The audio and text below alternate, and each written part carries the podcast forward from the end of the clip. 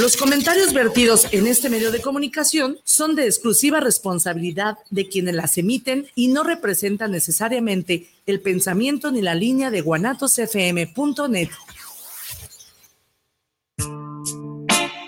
¿Te ha sucedido que al conversar con otras personas te escuchas y logras encontrar respuestas en conjunto a inquietudes cotidianas? Converso, un encuentro de voces que generan eco en temas de salud, sexualidad, psicoterapia y educación, de manera integral para el bienestar comunitario.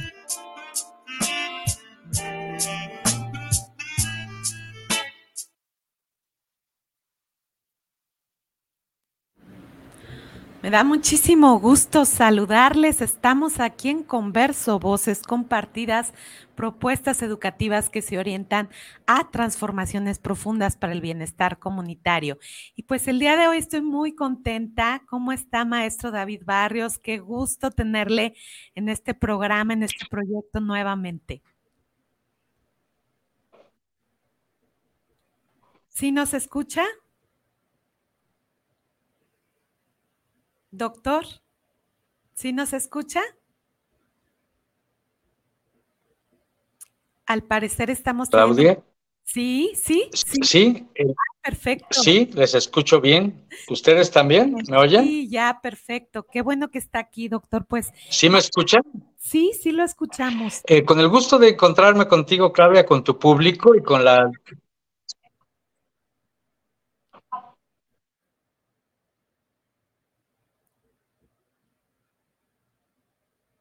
Pues bueno, estamos teniendo un poquito de, problemas. Ok.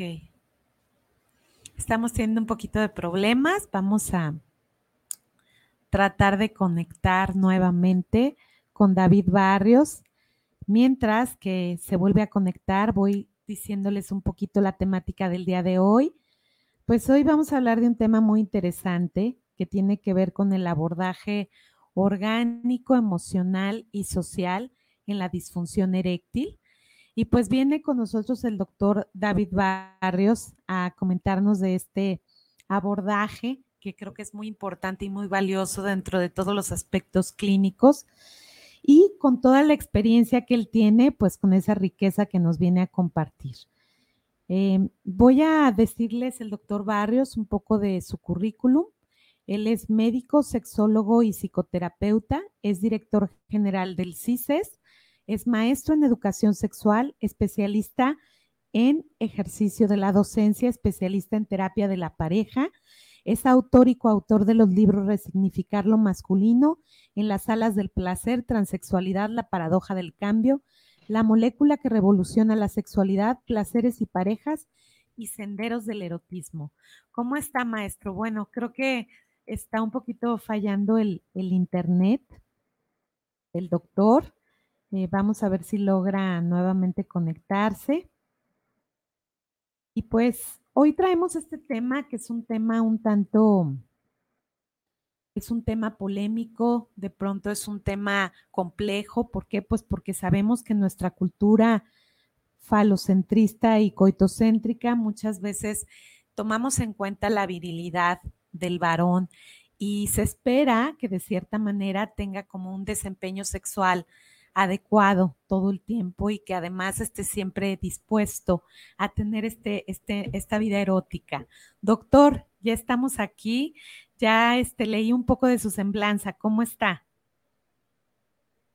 ¿Sí logra escucharme? Bien, con el gusto de saludarte, Claudia, y con la disposición de platicar te escucho perfectamente. ¿Ustedes me oyen?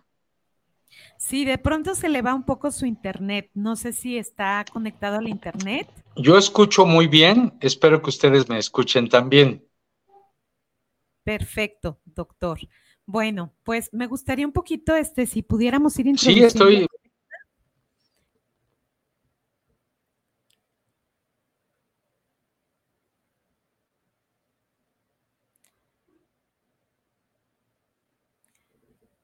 Dentro de esta temática del día de hoy, pues como les comentaba, el doctor David Barrios tiene una amplia experiencia en el abordaje clínico, pues sabemos que de pronto en lo que son las relaciones de pareja puede haber conflictos que se reflejan a veces en la sexualidad, que impactan en la sexualidad, y además de cuestiones también evolutivas, que lo vamos a ir viendo con el doctor David Barrios, que tiene que ver en algunos momentos también con con la edad de las personas, con las situaciones también de cómo llevan a cabo sus hábitos de salud, si hacen ejercicio, si a lo mejor fuman, si tienen algún tipo de enfermedad. Todos estos factores pues se van asociando a las cuestiones de la disfunción eréctil.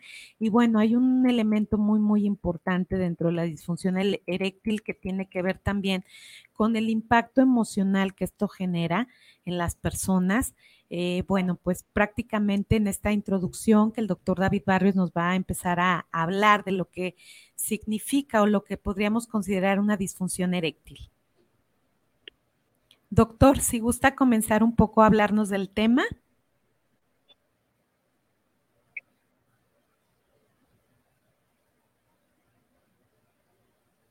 ¿Sí me escucha, doctor?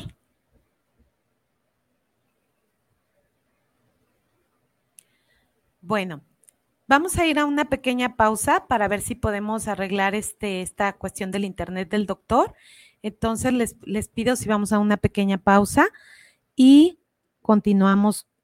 Voy a tratar de comunicarme con el doctor David Barrios para saber que todo esté en orden y podamos seguir con, con el programa.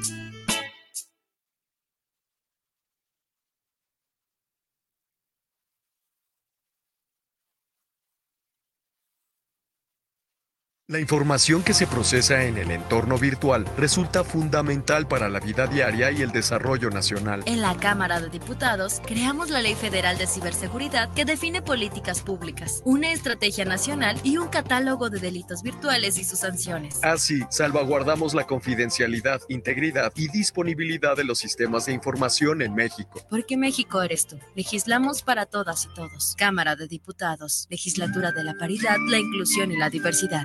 Oye, ¿no sabes cuánto cueste más o menos una banda de tiempo para mi platina? La verdad no, pero sí conozco un lugar donde las refacciones y accesorios Nissan originales y extranjeras tienen los mejores precios y además, si no lo tienen, te lo consiguen. Ah, ¿dónde? Pues en Autopartes Nissan El Catiche. Uy, pues entonces vámonos, ¿qué esperas? Primero hay que llamarle al 3672-3341 o al 1202-4401 y si tiene tu banda, pues vamos por ella a Carretera Saltillo 325-C en la Colonia Auditorio. Te invitamos a ser parte del Festival Internacional Cervantino. Edición 51. Un lugar donde el arte se convierte en puente para conectar corazones, mentes y culturas. Estados Unidos de América y Sonora son nuestros invitados de honor. Te esperamos en Guanajuato con los brazos abiertos. Del 13 al 29 de octubre. Consulta la cartelera en festivalcervantino.gov.mx. Secretaría de Cultura. Gobierno de México. Mofles y catalizadores en la PA. Contamos con catalizadores de la marca Engeltech. También ofrecemos una amplia variedad en catalizadores garantizados para la verificación y en la compra de tu catalizador, la instalación va por nuestra cuenta. También contamos con el servicio de instalación de silenciadores, colillas, curvas y Flowmaster, así como reparación de cualquier tipo de radiador y tanques de gasolina, atendido por su propietario especialista Guillermo Méndez Tobilla. Te esperamos en la calle Fernando Solís número 1018, Colonia Lomas del Gallo, en Guadalajara, Jalisco. O llámanos a los teléfonos 33 14 27 2404 y al 33 11 34 74 05. Mofres y catalizadores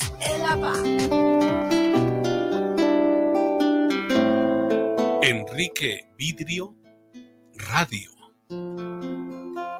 Una vida comunicando vida.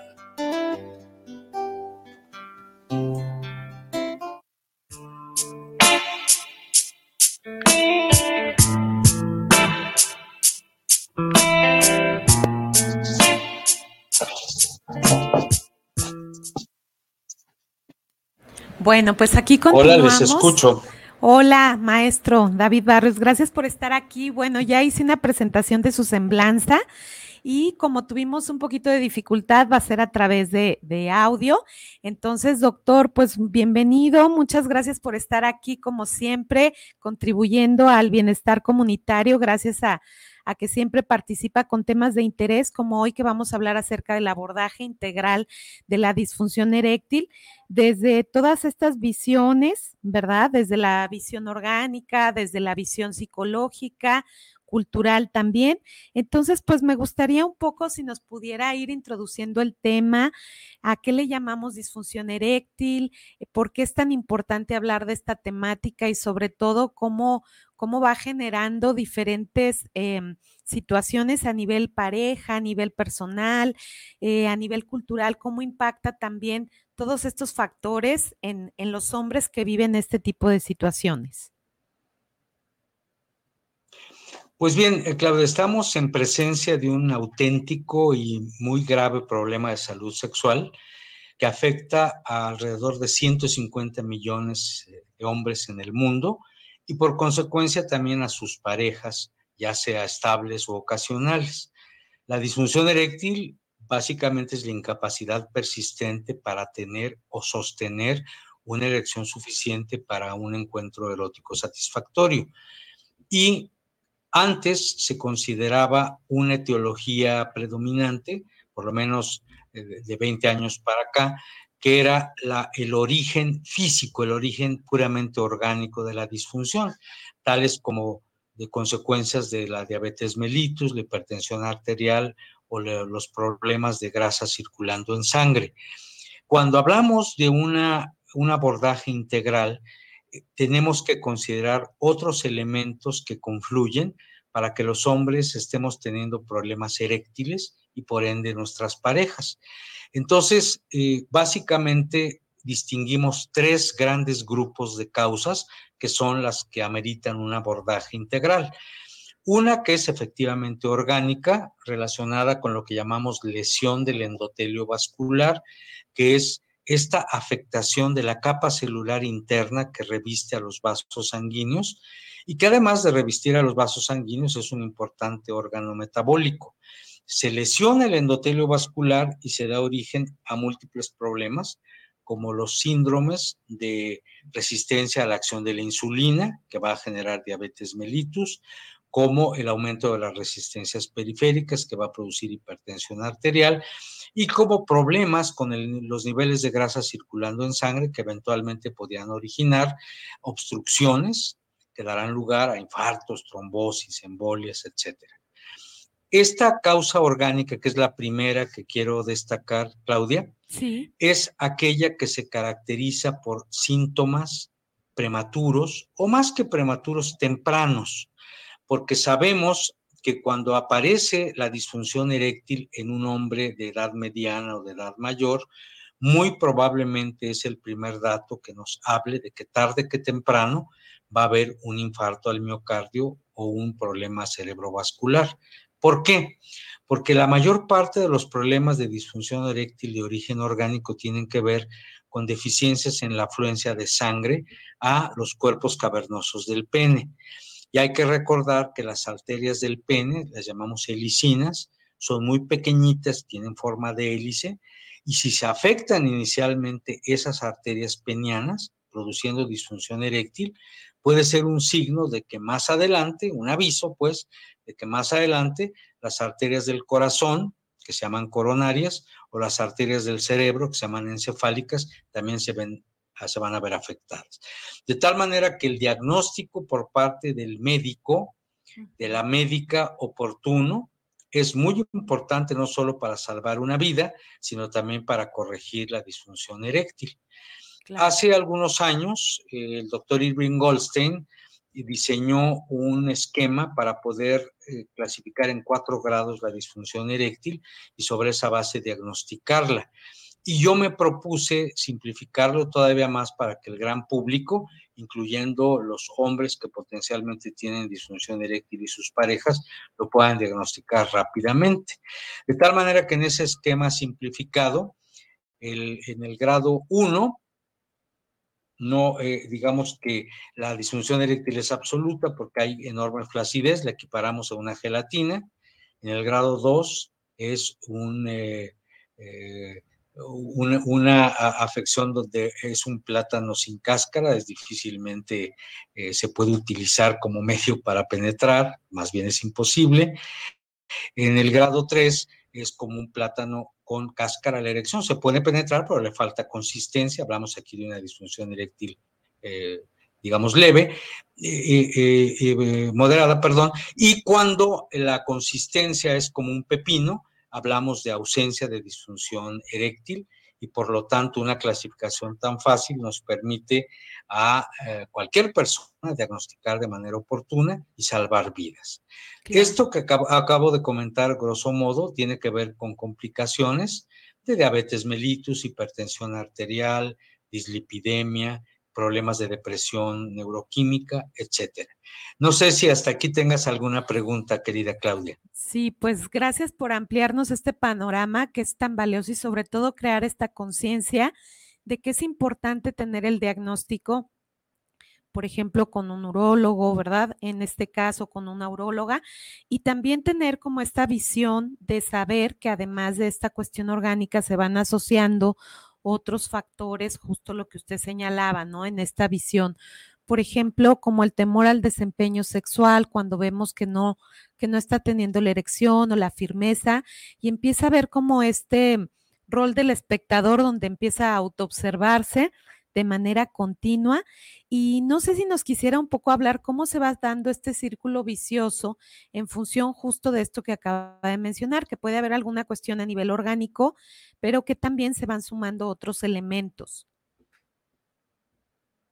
Bueno, aquí ya hablaríamos del gran, el segundo gran grupo de causas, y es lo que llamamos técnicamente causas psicogénicas, que se traducen básicamente en ansiedad y temor al desempeño. Acontece en todos los grupos de edad, Claudia, pero muy característicamente en hombres jóvenes de menor experiencia en sus vínculos sexuales, en el cual el mandato es yo tengo que quedar bien, yo tengo que ser un amante perfecto, yo tengo que tener una erección monumental y la paradoja establece que cuando mejor quiero quedar es cuando peor quedo, porque empieza a haber no solamente angustia de desempeño, sino una gran autoobservación. Y entonces bloquea eh, centralmente desde el sistema nervioso central, desde el cerebro, pues se bloquea la respuesta eréctil porque eh, empieza a haber una serie de cambios neuroquímicos que inhiben esa respuesta. De tal manera que si yo estoy muy al pendiente de mi erección, si me prodigo más en estar observando si ya se me paró o no, en vez de dar y recibir caricias, lo más probable es que se produzca un efecto paradójico, esto de quedar bien eh, en el deseo, pero quedar mal en los hechos, se, se completa el cuadro. En la más orgánica de las disfunciones eréctiles, Claudia, hay muchos elementos de ansiedad y temor al desempeño. Y en muchas ocasiones esto está reforzado por lo que llamaríamos experiencias negativas en el pasado sexual de la persona. Si yo tuve uno o más episodios de mal desempeño sexual en el sentido de no disfrutar de mi contacto erótico porque, por estar distrayéndome con ver si ya tuve erección o no, desatiendo mis sensaciones, me desconecto del flujo de sentimientos y la experiencia se vuelve algo deleznable, algo negativo, de tal manera que le agreguemos a las causas orgánicas causas de carácter psicogénico como estas que hemos venido comentando, que las podemos traducir en autoobservación, ansiedad y angustia de desempeño. Y todavía, Claudia, podríamos agregar una tercera gran causa, que no es otra que el machismo. El machismo derivado de este patriarcado que tanto daño ha hecho a ambos géneros, y que en el caso particular del tema que nos ocupa se refiere a la exigencia del machismo de tener erecciones monumentales, no fallar, que el concepto de virilidad se una al de tener erecciones, y entonces esta carga social, esta presión cultural enorme, actúa en detrimento de alguien que se siente sumamente angustiado para poder desempeñarse eróticamente. Recordemos que hay una regla fundamental para una buena respuesta sexual y consiste en que haya cuatro requisitos bien llenos. El primero es que haya buenos niveles hormonales, sobre todo a expensas de la testosterona en hombres y en mujeres. El segundo, que haya buen flujo de sangre al cuerpo, particularmente a la zona de la pelvis. El tercero es que estén íntegros los nervios periféricos para favorecer los mecanismos tanto de la lubricación vaginal como de la erección. Y el cuarto gran requisito, el más importante de todos, es estar tranquilo, estar tranquila, porque paradójicamente para desbordar pasión se necesita que haya tranquilidad previa. Un varón macho que está sujeto a las presiones de quedar bien, de ser superatleta sexual, de tener erecciones monumentales, de ser el que conduzca el encuentro sexual, de ser el perfecto amante, pues paradójicamente va a encontrar exactamente lo contrario, porque pierde tranquilidad. Está pensando y saliéndose de su actuación para, como bien dijiste, Claudia, convertirse más bien en espectador y no en artífice de su desempeño sexual. Entonces, si juntamos los tres factores, factores orgánicos por lesión del endotelio vascular, que ya citamos, cargas psicogénicas como angustia de desempeño, y por otro lado la presión social de quedar como un superatleta sexual que nos impone el machismo, lo que va a originar es gran intranquilidad y un efecto paradójico que conduce a que se complete el cuadro de causas de la disfunción eréctil. Muchos hombres jóvenes menores de 40 años solamente tienen factores psicógenos y sociales. Muchos hombres mayores, más allá de los 40 años, digámoslo así, confluyen los tres factores que hacen que la disfunción eréctil sea, como dijimos antes, un verdadero problema de salud pública que está afectando, fíjate bien, al 55% de los hombres mayores de 40 años en el mundo. Entonces, no es una rareza epidemiológica, es un problema que realmente es muy importante en calidad y en cantidad y nos debe ocupar a las sexólogas, a los sexólogos y a otros profesionales. Claro, maestro. Bueno, un poco también hablando, que creo que sería interesante ver esta parte relacional, cómo llega a repercutir muchas veces en la pareja, cómo afecta el hecho de que la persona deje de tener su erección, esta parte donde permea a veces en la autoestima de la pareja, permea muchas veces también en situaciones donde sienten que ya no son deseables para, para la pareja, empieza a haber situaciones también como de reclamos en algunas ocasiones o de control que también se ven las parejas y que también pueden ser factores que estén manteniendo la problemática. No sé si pudiera un poco abordarnos sobre este tema también. ¿Cómo no, Claudia? Eh, lo primero que observamos en el aspecto relacional, particularmente cuando hay una pareja estable, primero son actitudes proyectivas y retaliativas. ¿Qué quiere decir esto? Que yo, hombre disfuncionante, le echo la culpa a mi pareja y se lo imputo, como diciéndole, bueno, pues ya no eres atractiva, te has dejado engordar, ya no me seduces, por eso no se me para, o por eso no se me para bien, o por eso pierdo la erección fácilmente.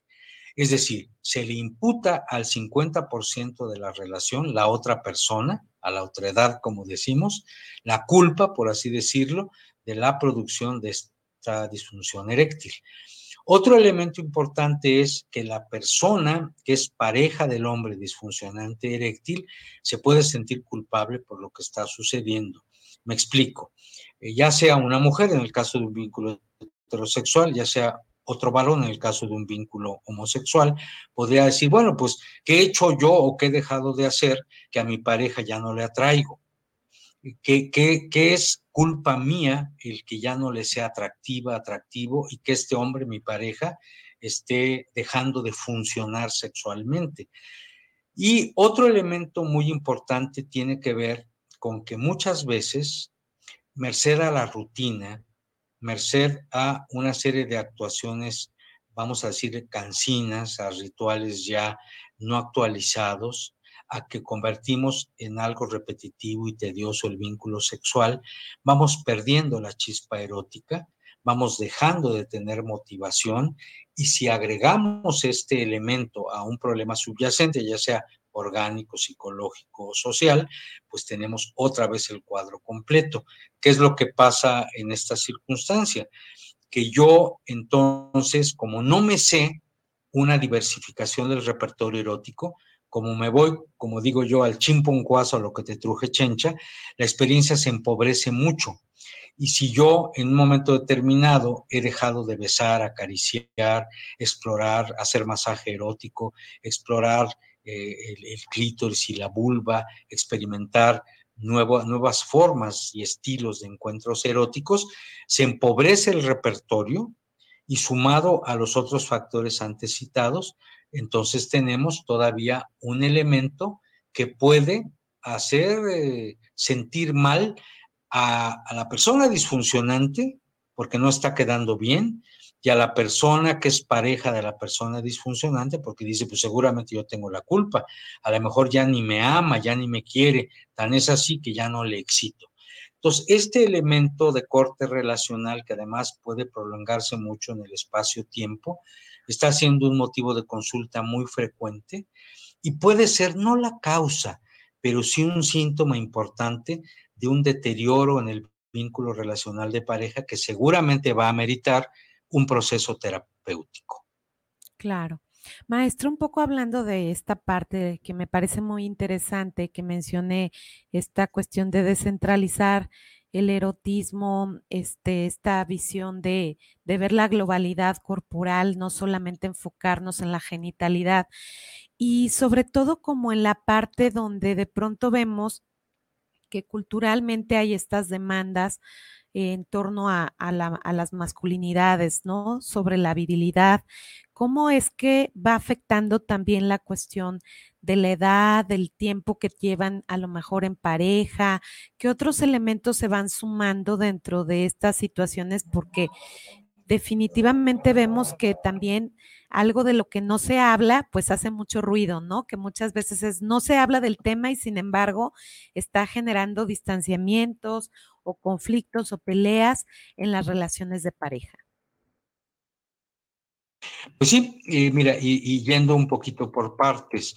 Primero tenemos este, este mandato social que se ha generado culturalmente y que se ha difundido mucho, de lo que hoy llamamos el coitocentrismo o la dictadura del coito, donde pensamos que si un encuentro de los cuerpos, aunque sea intenso, aunque esté pleno de deseo, de excitación y de orgasmo, no incluye el coito, ya no valió la pena o ya no tiene chiste. Pues muchas parejas, personas heterosexuales, personas homo y bisexuales, incurrimos en esta dictadura dictadura del coito y a toda costa queremos que así culmine o a veces que así empiece una relación sexual.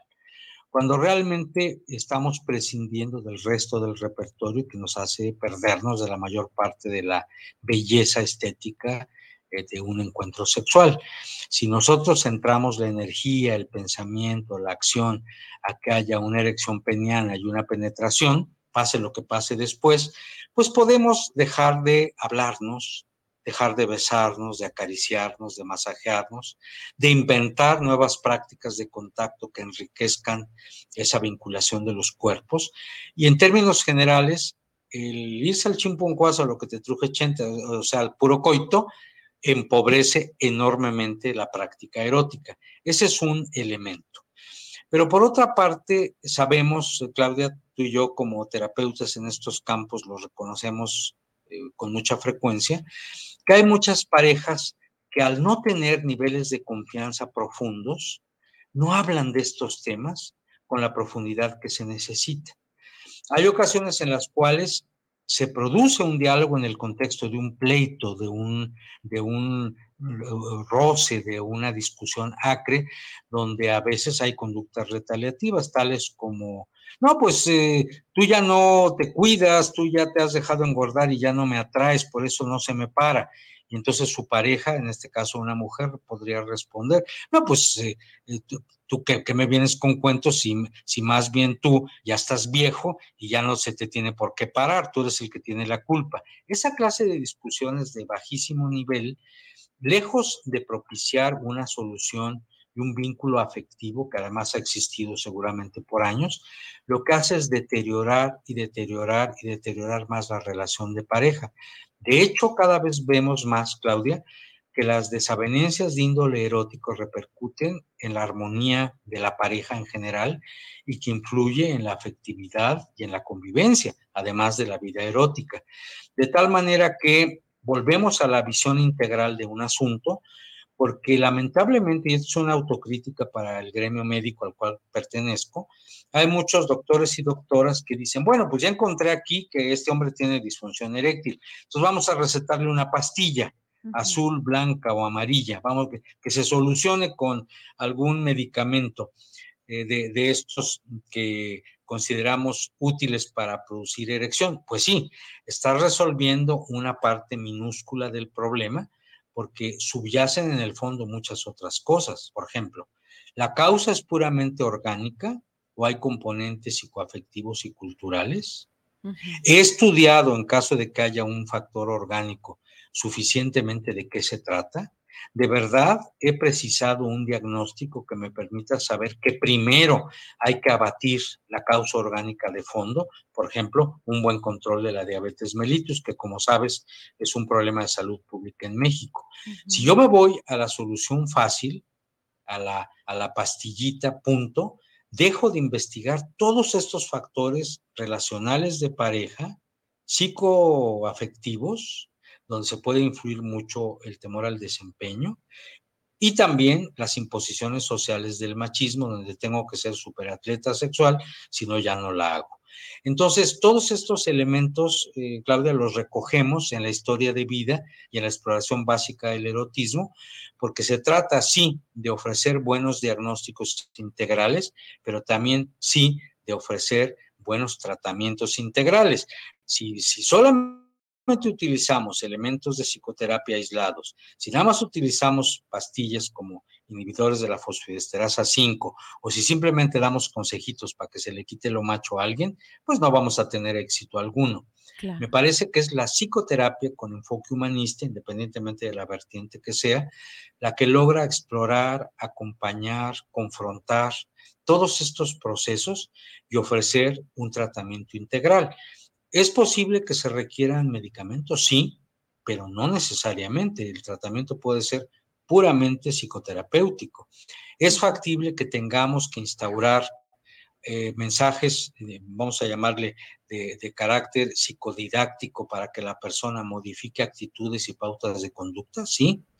Es posible que tengamos que establecer toda una terapia de pareja para mejorar el vínculo en términos de comunicación afectiva, pues también pero una respuesta aislada, solitaria, única, parcial, no va a poder eh, tener un abordaje integral de la disfunción eréctil. Los tiempos modernos y posmodernos nos exigen actuaciones más integrales, donde nosotras, nosotros los terapeutas, debemos ponernos al día en esta integralidad.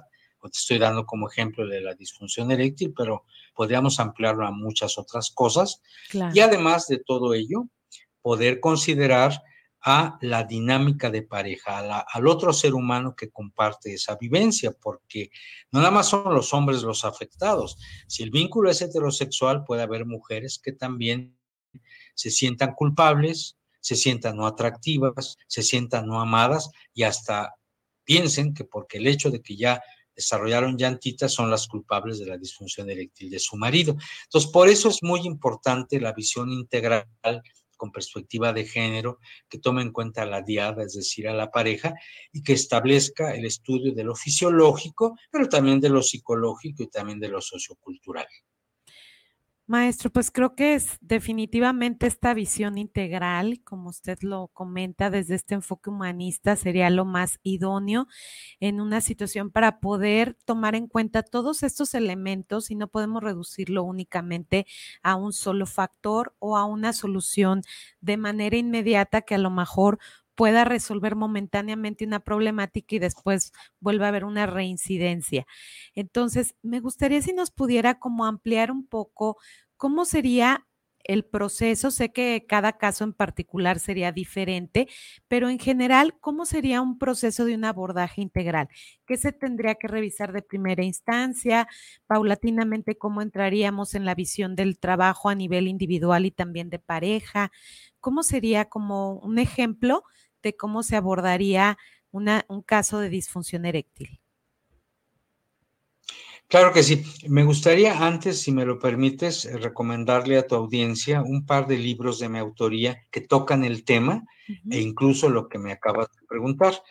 Uno de estos libros, Claudia, se llama La molécula que revoluciona la sexualidad y es de editorial Alfil. La molécula que revoluciona la sexualidad, editorial Alfil, donde tratamos este asunto y uno de publicación más reciente que se llama Senderos del Erotismo de editorial Pax, donde hablamos de este enfoque triple e integrativo para atender así, de manera global, de manera integral, todos estos aspectos de la disfunción eréctil.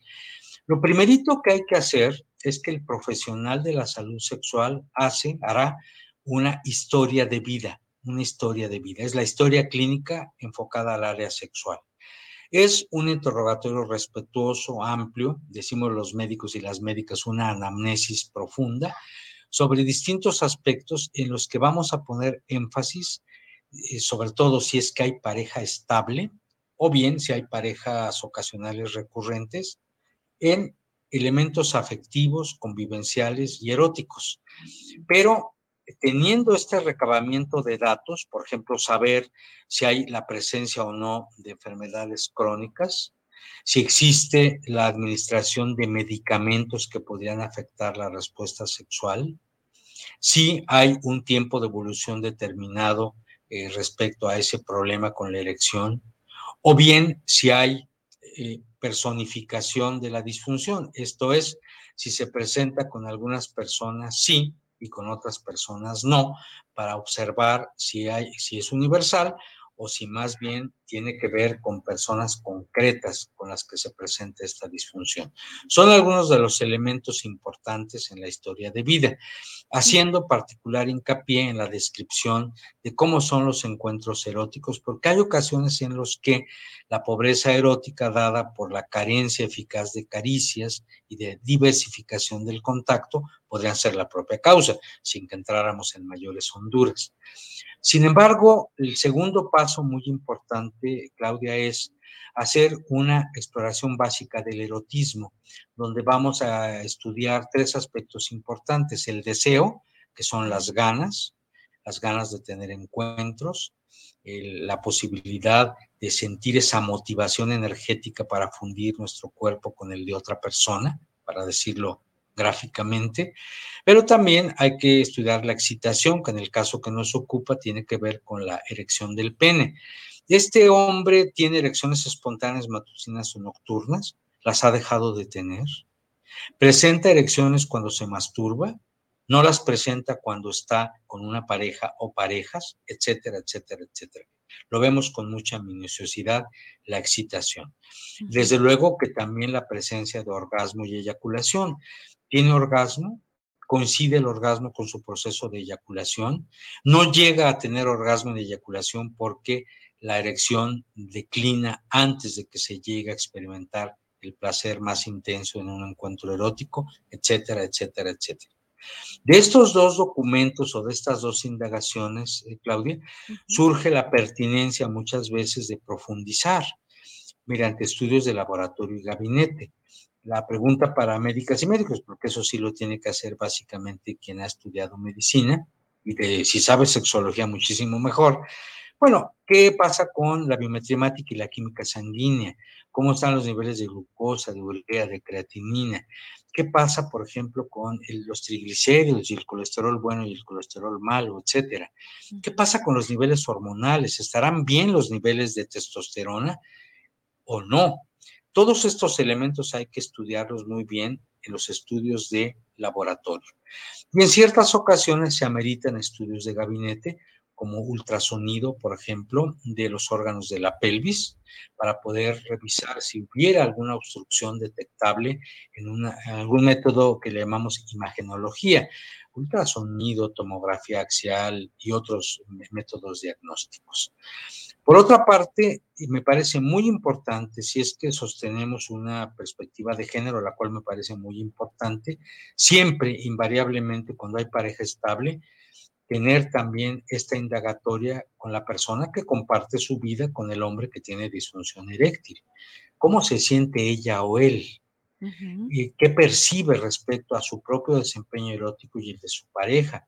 ¿Cómo está su propio deseo, excitación y orgasmo? ¿Qué es aquello que quisiera modificar en su práctica sexual? etcétera, etcétera, etcétera.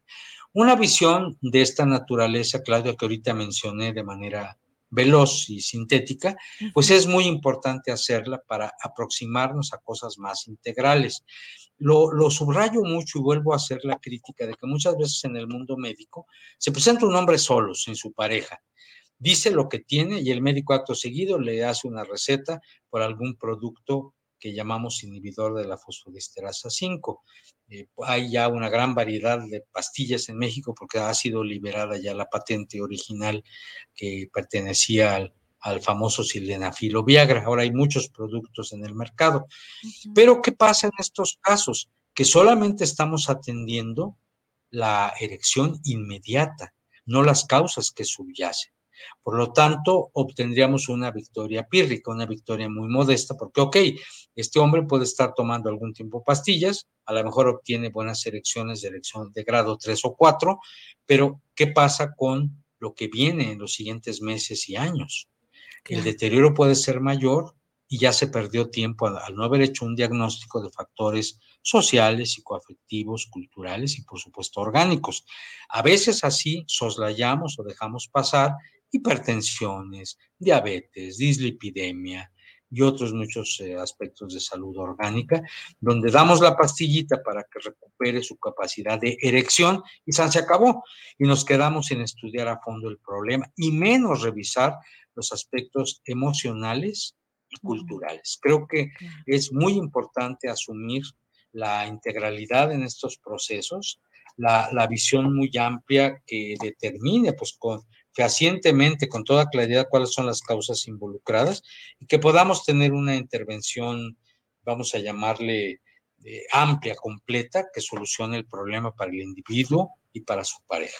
Claro, doctor. Bueno, después de toda esta visión este, tan interesante y tan profunda que nos hace también como un esquema de los pasos que tendríamos que seguir. Una vez que se hace eh, toda esta intervención, hablando desde la fase psicoeducativa, posterior ya a lo mejor en algún caso, inclusive a descartar cualquier factor a nivel orgánico, ¿en qué consistiría esta fase psicoeducativa y por qué es tan importante también trabajarla en el abordaje integral terapéutico?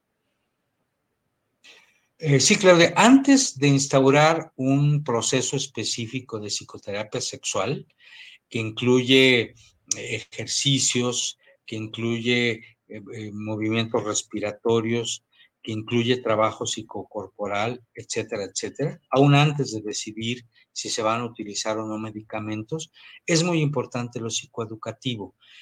Hay muchos aspectos psicoeducativos que evaluar y que comunicarle a nuestros consultantes o pacientes, pero yo diría, y esto me parece muy útil para público general, primero estar conscientes de que la vida erótica tiene cambios a lo largo de la existencia y que hay una relación directamente proporcional entre el avance de la edad y el cuidado de la salud. Me explico. Si yo avanzo mi edad sin atender mi salud orgánica y emocional, lo más probable es que tenga problemas de esta índole. Si yo, por el contrario, atiendo mi salud, tenga la edad que tenga, puedo tener muy buenos estándares de vida sexual insisto, de muy buena calidad. Entonces, una primera buena nueva para el público desde el punto de vista psicoeducativo es que los cuidados continuos en aras de la salud sexual son, es importante tenerlos de rutina. Así como muchas mujeres tienen eh, la, la buena decisión de acudir a examen ginecológico una o dos veces al año, en ausencia de cualquier molestia, de efectuarse cuando menos una vez al año la citología esfoliativa de Papa Nicolau, la exploración de mamas, etcétera. Así también los hombres debiéramos tener el compromiso ético y, la, y, el autocuidado de concurrir al médico para que vean nuestros estudios de laboratorio y de gabinete, para que nos haga un buen interrogatorio, para que vea cómo está nuestra salud. Este es un primer elemento psicoeducativo. El otro tiene que ver con que eh, debemos eh, amplificar nuestro erotismo y no circunscribirlo, me parece, a la respuesta coital, o sea, al coito. Porque ya hemos visto que si solo es el coito, se empobrece la respuesta sexual y la experiencia erótica. Si solamente estamos teniendo esa práctica del chimpuncuás, todo lo demás lo dejamos de hacer, se convierte en un uso, en una costumbre, casi casi en un reflejo condicionado. Entonces, un mensaje es, salgamos del coitocentrismo, aprovechemos las múltiples posibilidades que la vida erótica nos da. Si es menester, pidamos asesoría, veamos películas de contenido erótico, leamos libros que proponen cosas novedosas al respecto eh, y sobre esa base podemos ampliar el repertorio y disminuir una carga tensional importante. Un, un, tercer elemento psicoeducativo me parece que tiene que ver con un hecho contundente, muy útil sobre todo para los hombres, de que las disfunciones de la vida erótica son, cuando se atienden de manera oportuna y eficaz, un problema con solución, porque hay muchos hombres que merced a este miedo cerval que se nos inculca, de no, pues ya te fregaste, esto es para siempre, ya si no se te para, ya no se te paró nunca, bla, bla, bla, bla, bla, que evaden el compromiso personal de hacerse atender. Entonces, un mensaje psicoeducativo es, tú puedes atenderte y puedes solucionar esta disfunción de la erótica, que no es ninguna vergüenza, es un síndrome que responde a muchas causas y además tiene solución si te atiendes oportunamente. Y un cuarto elemento muy importante es, independiente del trabajo que se haga en la disfunción eréctil con un tratamiento adecuado, favorecer el vínculo de pareja en términos afectivos, convivenciales y eróticos. Muchas personas están viviendo en pleno septiembre de 2023 una pobreza erótica impresionante. Encuentros eróticos con la luz apagada, sin una desnudez total, al chimpuncuás, teniendo como única caricia posible la penetración, una eyaculación rápida y se acabó el escenario. E, e, esa visión paupérrima de los encuentros sexuales hace que mucha gente se desencante de la vida sexual, con pareja estable o sin ella, y esto contribuye también al empobrecimiento erótico que se suma más a la carga de elementos que hay en esta y en otras disfunciones. Si una pareja, independientemente de la buena atención que tenga de la disfunción eréctil del varón que la conforma o de los dos varones que la conforman, si fuera el caso, bueno, pues deben saber que hay muchas maneras de atenderlo. Ejercicios de terapia sexual, prácticas psicocorporales, medicamentos maravillosos, posibilidades de ampliar el repertorio erótico. Nada está perdido cuando de manera oportuna nos hacemos atender. Yo diría, grosso modo, Claudia, que estos elementos, más otros que se dan específicamente en los consultorios de las y los sexólogos, son muy útiles para restaurar una buena vida erótica y recuperar la salud sexual. Muchas gracias, maestro. Pues muy completa la información. Y bueno, nos mandan saludos Nidia Gutiérrez, Daniel Ramírez, Fabiola Cortés, Josefina Sánchez, Valentín Cruz, Regina Godínez, Raquel Vélez y bueno, nos hacen aquí una pregunta acerca de qué opina usted sobre los vigorizantes o suplementos. Bueno, primero un saludo muy afectuoso a las personas que nos hacen el favor de, escucharnos y atender la transmisión de tu programa. Luego, eh, yo, yo lo que creo es que los así llamados vigorizantes constituyen un fake, en el sentido de atribuirle un componente mágico a, los componentes que, que, tengan, en el caso de que sean realmente los componentes que se anuncian, porque sabemos perfectamente que los productos que no son de patente, que se registran como complementos nutricionales o vitamínicos, muchas veces son un fraude, no tienen lo que contienen. Se habla de aminoácidos, se habla de, materiales, de elementos oxidantes o oxidativos o antioxidantes, se habla de muchos elementos que luego no tiene un producto. Y en otros casos hay que recordar que cuando hay componentes derivados, ya sea eh, en su caso sintéticos o imitaciones de productos hormonales como los andrógenos, eventualmente puede salir más caro el caldo que las albóndigas porque hay ocasiones en las que se pueden eh, sufrir problemas incluso a nivel hipotalámico, o sea, a nivel de, de, esta parte rectora de las glándulas de secreción interna, que a la larga va a producir reducción en la producción de testosterona, reducción central en la producción de testosterona. Entonces yo diría que hay que tener mucho cuidado con los así llamados vigorizantes, pensar que el principal vigorizante, y si me, y si me, y si me atrevo a decirlo, el, el principal eh, producto que favorece nuestro encuentro erótico es la imaginería, la creatividad, la fantasía llevada a la realidad a partir del cerebro, que es el órgano sexual más importante que existe, por un lado. Y por otro lado, considerar que los afrodisíacos habitan en uno mismo y que todo elemento disque energético, vigorizante, apoyador del desempeño erótico, lo más probable es que no tenga ninguna pertinencia. En mi libro eh, que ya cité, La molécula que revoluciona la sexualidad, hay un capítulo específico que se refiere a la ciencia y a los productos milagro. Y yo comento productos que son verdaderamente vigorizantes porque la ciencia lo ha demostrado, ya sea porque tiene efectos antioxidantes, ya sea porque favorece la oxigenación de los órganos pélvicos, ya sea porque son alimentos que enriquecen nuestra nutrición. Está, por ejemplo, la vitamina E, el ginkgo biloba, el serenoa repens, la vitamina C, la, la coenzima Q10, los fitoesteroles, el ginseng, el ácido fólico, muchos alimentos ricos en oxidantes y muchas sustancias potenciadoras del óxido nítrico. Todo esto viene en la, en la buena dieta, Claudia. No quiere decir que tengamos que estar comprando suplementos dietéticos.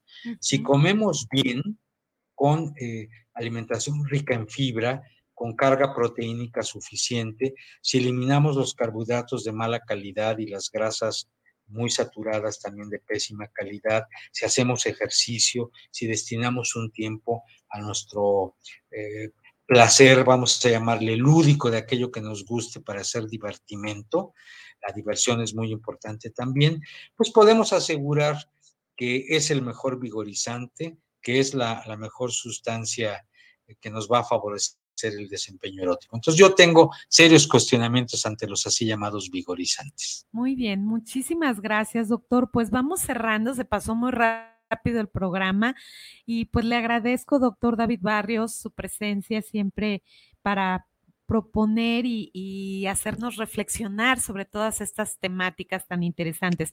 Nos mandan saludos desde Phoenix, Arizona, desde Los Ángeles, California, nos mandan saludos desde Perú, Bolivia. Eh, muchas gracias, doctor, porque pues este programa también lo ven personas de habla hispana que están también en el extranjero y que les es de mucha utilidad tener esta difusión a través de este tipo de proyectos. Y pues me gustaría cerrar este programa con que nos deje sus datos y una muy breve conclusión para ir cerrando el programa. Eh, cómo no, Claudia, muchísimas gracias por la gentileza y por la oportunidad de comunicarme con tu audiencia. Eh, bueno, pues yo soy David Vázquez Martínez, soy médico psicoterapeuta sexólogo. Hay un Facebook eh, abierto que se llama David Barrios Martínez, coma sexólogo. Las iniciales son mayúsculas.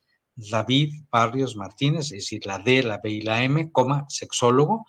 Estoy en ex o Twitter con arroba David Barrios MTZ, sin espacio. Voy a repetir, arroba David Barrios MTZ sin espacio y eh, mi correo electrónico que pongo a la disposición de quienes lo quieran emplear, con mucho gusto lo atenderé, es con minúsculas david arroba cises.net. David arroba cises.net. Cises se escribe C-I-S-E-S.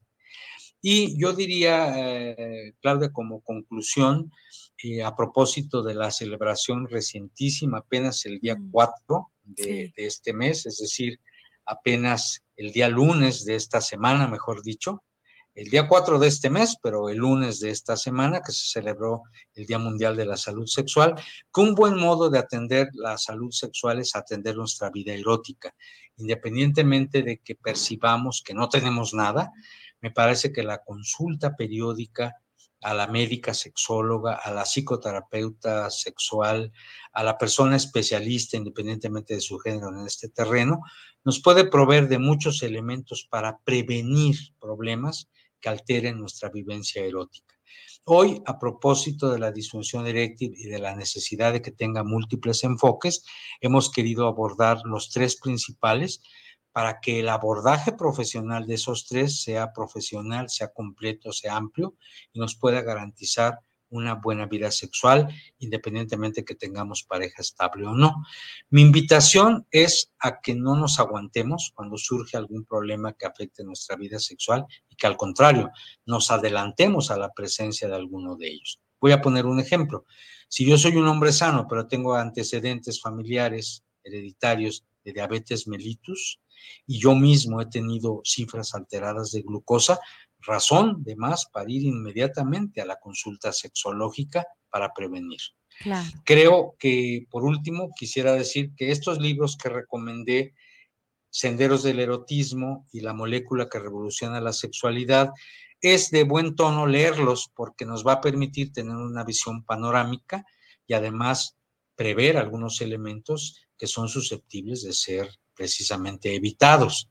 Dieta, ejercicio, consulta médica, identificación temprana de síntomas que nos pueden salvar la vida, solucionar disfunción eréctil y evitar problemas crónicos graves en el futuro que nos podrían llevar a la muerte temprana, etcétera, etcétera, etcétera. Es decir, hacerse cargo de nuestra salud sexual es un mensaje específico para los hombres que solemos ser muy miedosos a la hora de atender nuestra salud la vida nos ofrece oportunidades de detectar y resolver problemas de este tipo y la recomendación es que sea con profesionales capacitados, entrenados en el campo de la educación sexual y la sexología, Claudia. Muchísimas gracias, doctor. Pues bueno, gracias por este interesante tema.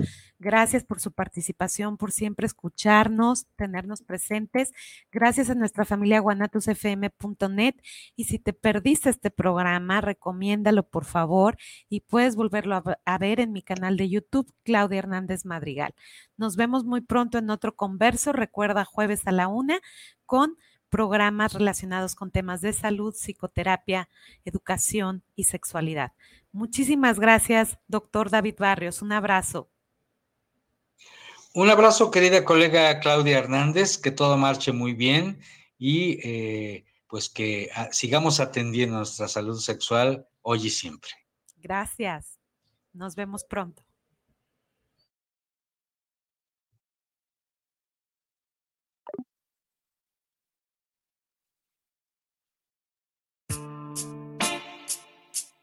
Gracias por acompañarnos en Converso, voces que se comparten, propuestas educativas que generan transformaciones profundas para el bienestar comunitario. Nos vemos cada jueves a la una de la tarde.